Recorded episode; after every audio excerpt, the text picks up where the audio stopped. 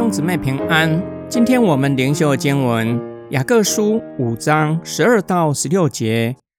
我的弟兄们，最要紧的是不可起誓，不可指的天起誓，也不可指的地起誓。任何的事都当禁绝。你们的话是就说是，不是就说不是，免得你们落在审判之下。你们中间有人受苦吗？他就应该祷告。有人心情愉快吗？他就应该歌颂。你们中间有人患病吗？他就应该请教会的长老来，让他们奉主的名为他抹油祈祷。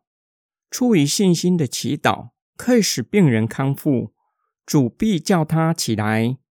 他若犯了罪，就必蒙赦免。所以你们应当彼此认罪，互相代求，这样你们就可以痊愈。一人祈祷所发的力量是大有功效的。雅各劝勉收信人在言语上要守住诚信，要为自己说出去的话负责。随后教导他们，在等候主再来的时候，身处逆境，除了不可互相发怨言。应该以祈祷来面对，无论是苦难或是生病，都应该以祷告来面对。除了自己应该向神祷告，也应该请教会的长老奉主的名为病人抹油祷告。有两件事需要注意：首先，有能力医治的不是长老，长老乃是主耶稣的代表，长老靠着主的权柄求主医治病人。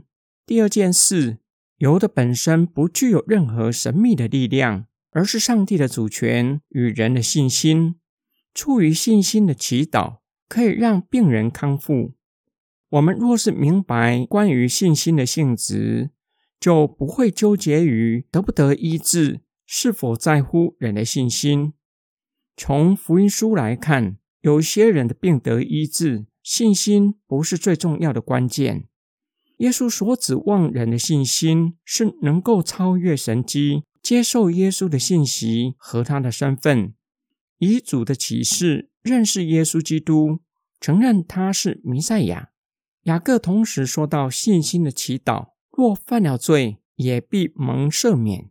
在医治的祷告段落谈到罪得赦免，有可能两者之间具有关系。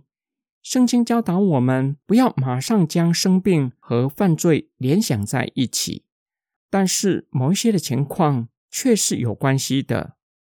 福音书也提到，耶稣医治病人，向病人宣告罪得赦免，表明那人因为犯罪的关系而导致生病。当他的罪得着赦免，病也随之而痊愈。雅各鼓励收信人。可以在公开场合中向众人承认自己的罪，互相的祈求，并得着医治。最后，雅各鼓励收信人，一人的祷告是大有功效的。只愿意照着神的旨意为人祷告，相信祷告必定在那个人的身上看见果效。今天经文的默想跟祷告，在每日的祷告生活中。我时常为哪一些的事项祷告？时常为有需要的人祷告吗？我们都盼望祈求的都能够成就。我相信上帝会成就为人的代求吗？我相信祷告能够产生极大的功效，让人因我的祷告并得着医治，最得着赦免吗？今天灵修的经文提醒我们，并且鼓励我们。时常为有需要的人祷告，这是上帝的旨意。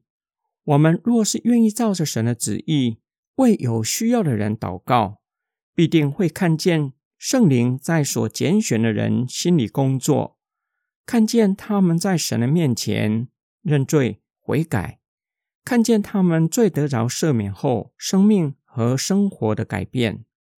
不仅他们会因此而喜乐，我们也会喜乐。坐在宝座上的天父也会喜乐，他看见我们愿意照着神的旨意为人祷告而喜乐，也看见罪人悔改归向他而喜乐。我们一起来祷告，爱我们的天父上帝，感谢你将我们从黑暗里招出来，使我们进入爱子的国度，让我们享受在这样的恩典中。我们也应当为有需要的人祷告，让人的罪可以蒙你赦免，并得着医治，在信心和信仰上有跳跃式的成长，更加的信靠你。我们奉主耶稣基督的圣名祷告，阿门。